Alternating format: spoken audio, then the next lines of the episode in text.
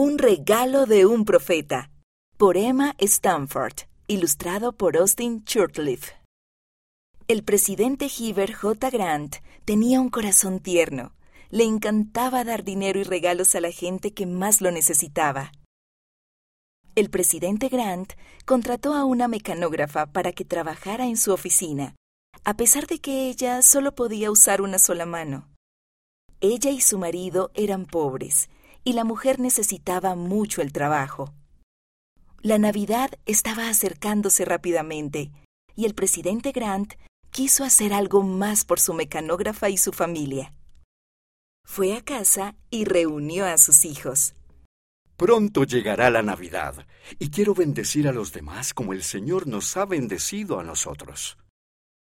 ¿Recuerdan que el año pasado en Navidad les regalé dinero a cada uno? Díganme cuánto dinero quieren este año como regalo de Navidad y le daré la misma cantidad a mi mecanógrafa. En la mañana de Navidad, el presidente Grant fue a la casa de su mecanógrafa.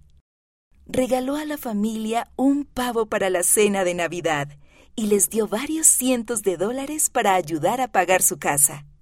Fue un día gozoso para la familia que pasaba dificultades, y el presidente Grant y sus hijos compartieron su felicidad. El presidente Heber J. Grant dijo, La verdadera clave de la felicidad en la vida es esforzarnos por hacer felices a los demás.